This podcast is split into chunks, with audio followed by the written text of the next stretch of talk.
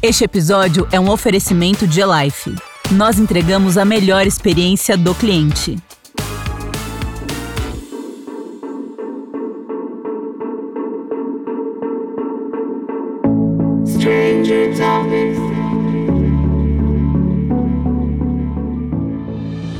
Gazeta de Boston registra, em 1728, a primeira referência à educação à distância da história. A ideia inovadora fazia uso de cartas e precisou de mais de 100 anos para que fosse melhor explorada. No século XIX, o método foi oficializado, se aperfeiçoou e se tornou popular. Nos anos 1920, a educação à distância incorporou o áudio pelas ondas do rádio. Nos anos 1960, a TV foi a nova aliada da EAD. Depois de 2019, praticamente todos os educadores de alguma forma fizeram uso do modelo via streaming. Você está ouvindo Stranger Topics, entrevistas objetivas com profissionais ligados a startups que se destacam na sua área de atuação, mesmo em mercados extremamente concorridos.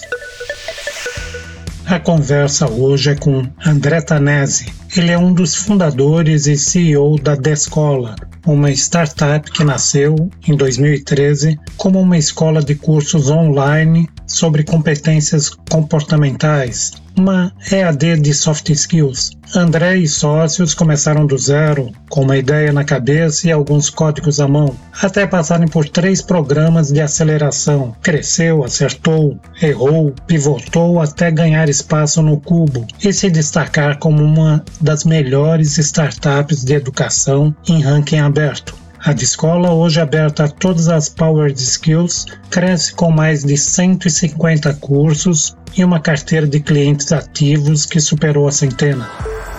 André, como você se apresenta? Bom, é, eu sou André Tanese, eu sou formado em comunicação social. É, e é, eu não consigo me apresentar sem falar da escola. A minha história profissional é muito relacionada à escola e até a minha visão sobre as coisas também é muito parecida. Então, é, eu montei a escola em, em 2013 e, e, na essência, é uma visão de querer aprender mais, de querer fazer coisas diferentes, de, de constantemente é, visitar, revisitar conceitos, aprendizados, fundamentos para se desenvolver. É, e é um pouco disso como essa é um pouco da minha forma de me apresentar, de, de ser uma pessoa que está constantemente é, querendo aprender coisas novas, de ser um entusiasta de educação, de novos modelos, de empreendedorismo e, e, é um pouco do que reflete na história da própria escola também. Transmissão de conhecimento tem um formato rígido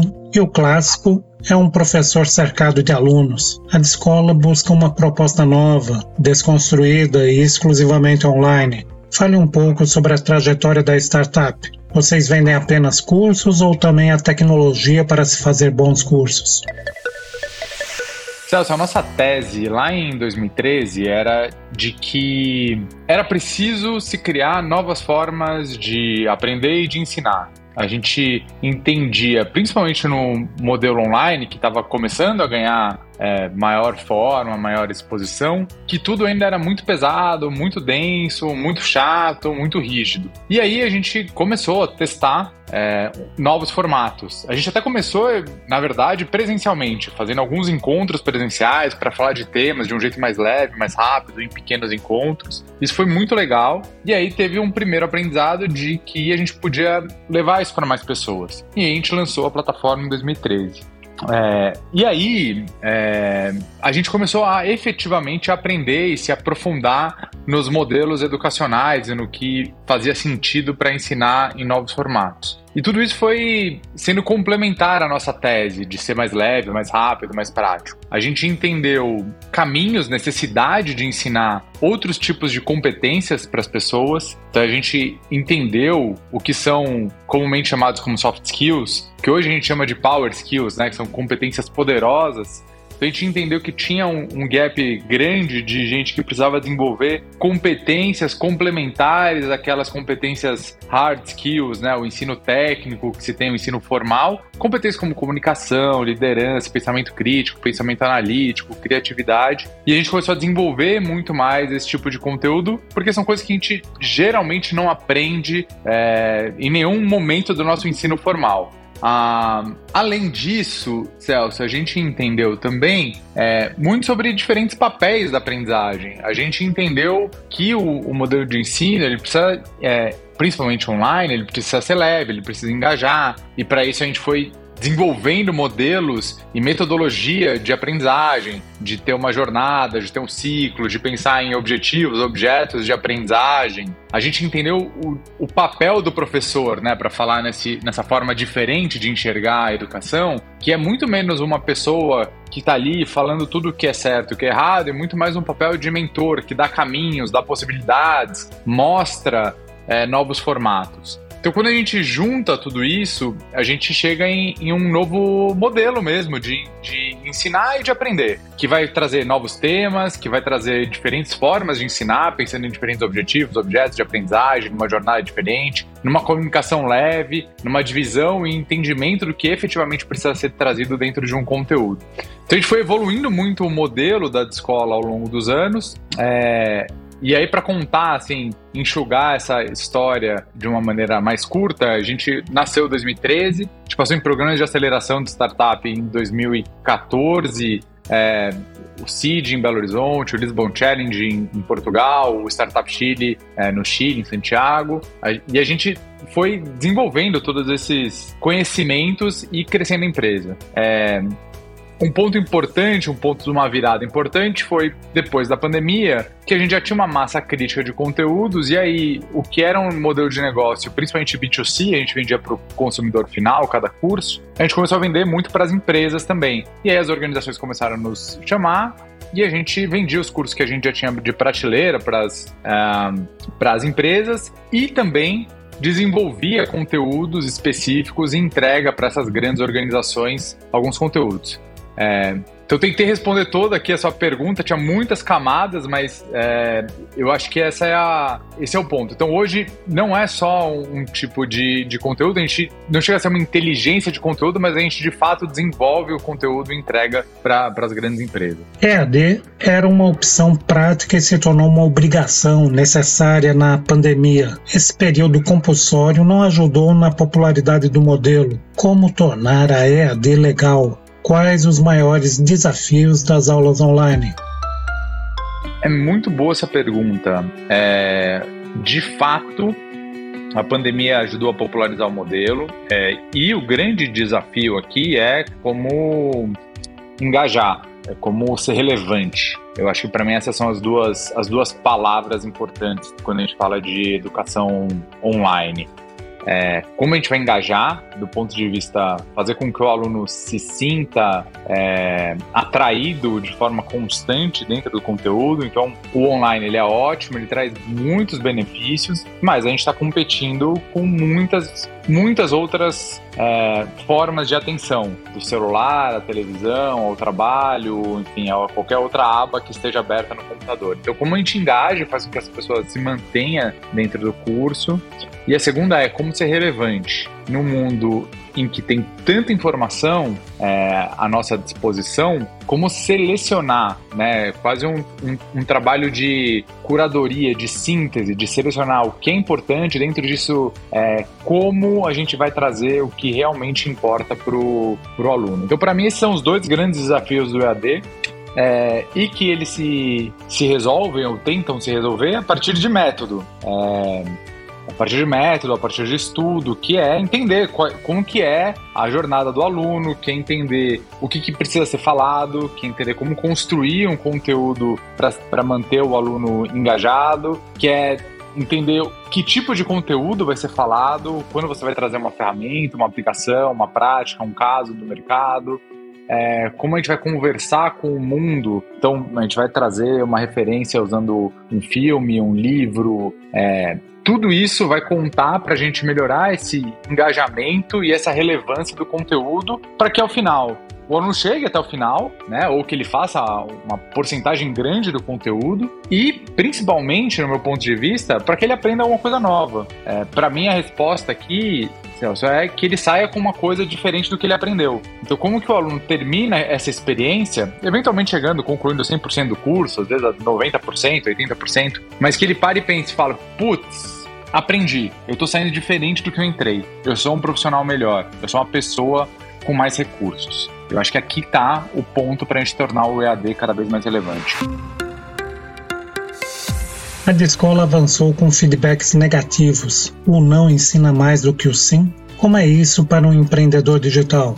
É evidente, evidente que o não ensina mais que o sim. É, eu acho que tem, tem alguns aprendizados aqui. Eu acho que o primeiro é uma. É, a gente aprender que tá tudo bem errar, né? Assim, ter uma humildade de reconhecer que a gente não vai acertar sempre.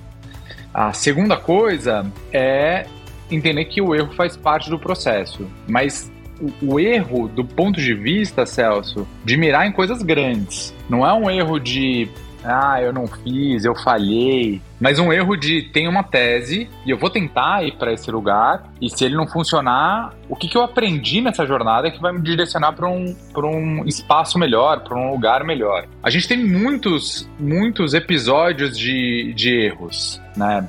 É, então a gente começou modelando conteúdos em um determinado de, de, determinados temas que nem eram os temas que a gente fala hoje aqui de, de competências comportamentais. Então a gente falava de coisas que eram hobbies. E aí a gente conversou com alunos e aí a gente recebeu o feedback do: olha, achei legal, mas eu nem pagaria por esse curso. Achei legal o tema, mas eu não pagaria por esse curso porque eu preciso pagar por algo que é, de fato vai agregar na minha vida profissional. Opa, erramos, fizemos o curso, mas a gente aprendeu que tem um outro caminho e vamos testar. É, a gente criou cursos. Um, um, primeiro exemplo, Celso, que a gente criou um curso. O primeiro curso que a gente fez, ele era assim, um vídeo. Tinha, era um vídeo que tinha duas horas de, de vídeo corrido. E aí um aluno falou pra gente, falou, cara, legal, mas eu achei muito difícil assistir tudo de uma vez. Eu preciso que seja é, vídeos mais curtos. E aí a gente começou a entrevistar alunos até entender e chegar num número pra gente de vídeos de até 7 minutos. Então a gente modela o conteúdo pensando em uma experiência que em sete minutos a gente consegue entregar um conceito, amarra, fecha e vai para o próximo conceito em sete minutos. A gente entendeu materiais complementares. Olha, legal o curso, mas eu preciso de outras ferramentas para ir além do meu conteúdo, que não esteja no vídeo. E a gente começou a desenhar ferramentas, desenhar e-book do curso. Então, é, eu acho que o não faz parte do processo. O ponto aqui é você aprender a escutar o não é, e não desistir, obviamente, mas entender o que está por trás disso. É, não foi legal, não compraria, não investiria, tudo bem. O que está por trás disso? E aí, isso é fundamental para que o empreendedor evolua. É saber escutar os nãos e aprender o que está por trás disso. Como trabalhar em uma área de concorrência tão grande como a de cursos e formações online? Eu acho, no meu ponto de vista, que é, acima do, do ponto concorrência, né, e que é de fato um mercado super concorrente, muito pulverizado, a gente pode falar sobre isso.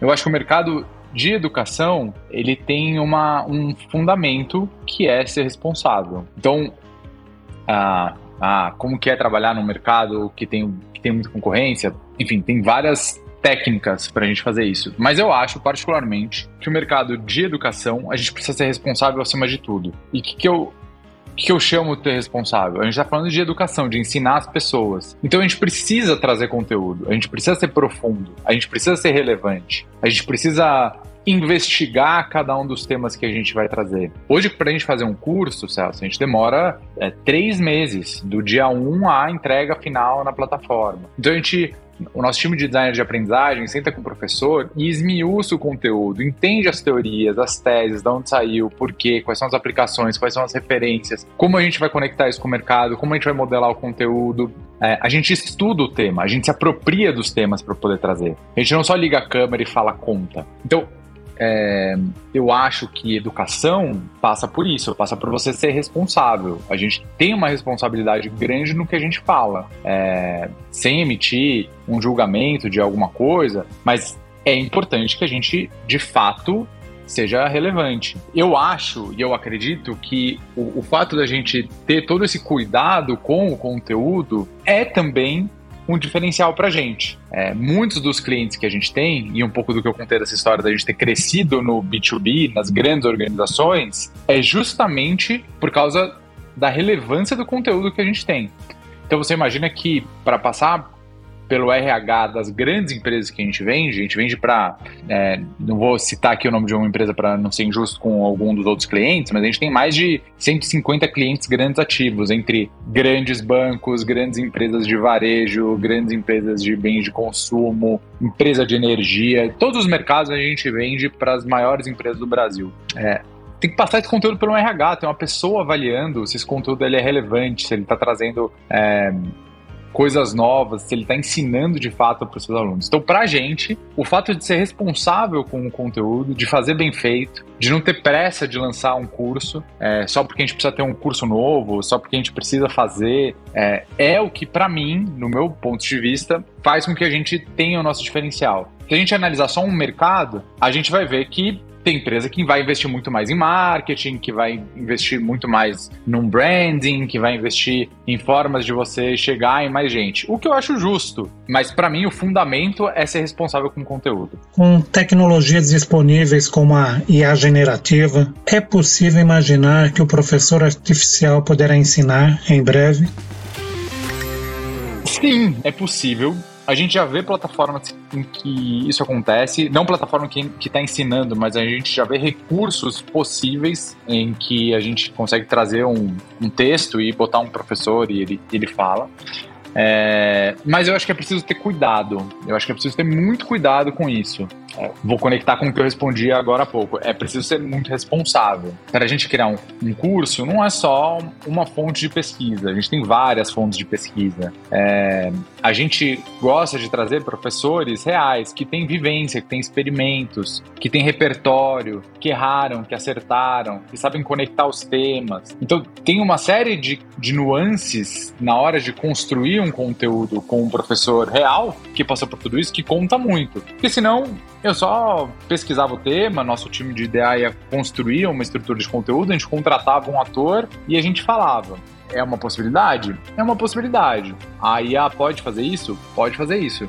Mas eu acho é, acredito que o, o, papel de um, de um professor, é, de alguém que tem experiência no mercado, é também olhar a partir de outras camadas, de fazer outras conexões, de relacionar com outros mercados, é, de trazer a sua experiência própria, de trazer a própria experiência que ele já teve ensinando em outros lugares e quais são as perguntas é, que geralmente se fazem, quais são as dúvidas, quais são os maiores desafios e a gente poder desenvolver e criar uma, uma experiência de aprendizagem que englobe tudo isso. Mas, respondendo a sua pergunta de forma direta, sim, acho que é possível. De novo, com cuidado, é, tem que tomar um cuidado para que isso não vire, para a gente não pasteurizar a educação.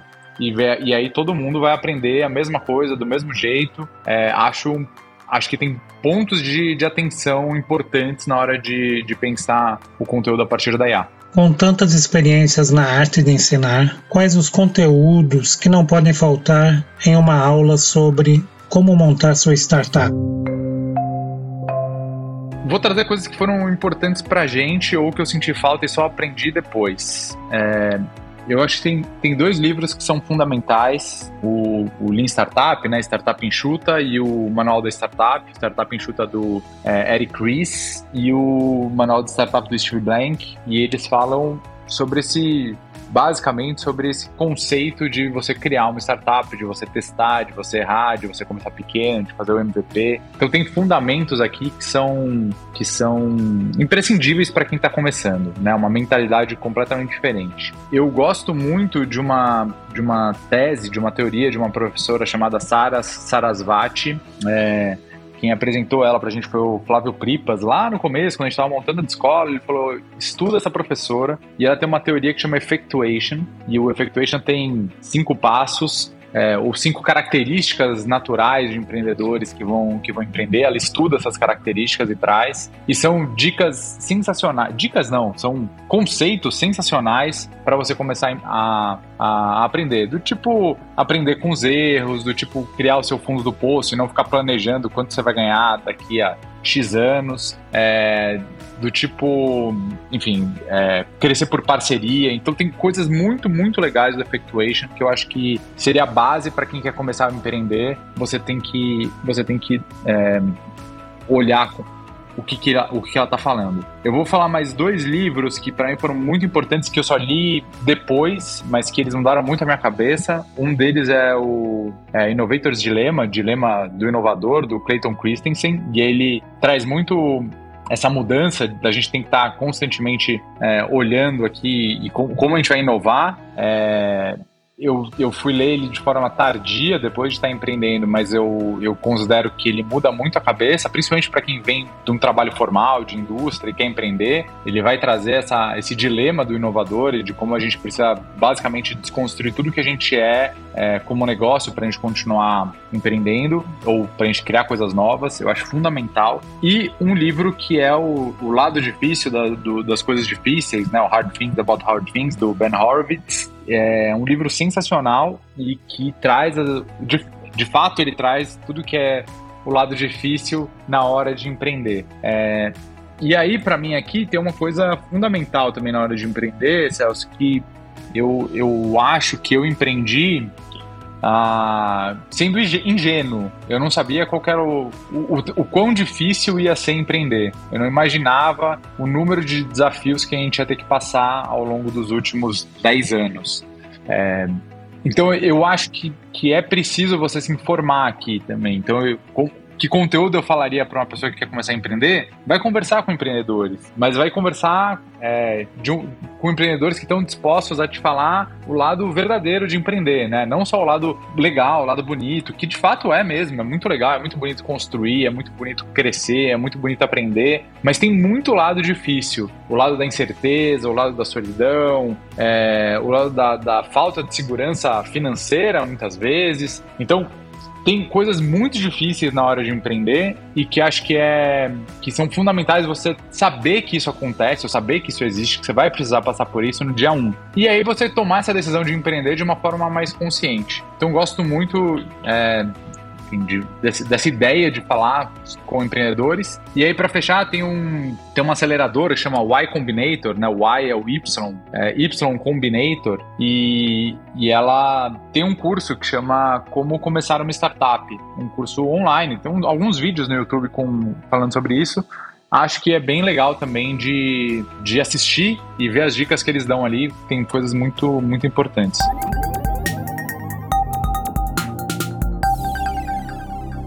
Chegamos à conclusão de Stranger Topics. É a primeira vez que tratamos de EAD, mas parte da técnica esteve no episódio 24, quando conversamos com Luiz Felipe Carvalho, da Evo. Fica a dica: se gostou de podcast, avisa aos amigos, compartilhe. Outra forma de apoiar pode ser dada com estrelas. Também vale a pena seguir Stranger Topics e ser avisado toda vez que postarmos nova entrevista. Contamos com sua companhia. A edição de som é da Sobrado Editora. Eu sou o Celso Calheiros e esse foi o Stranger Topics.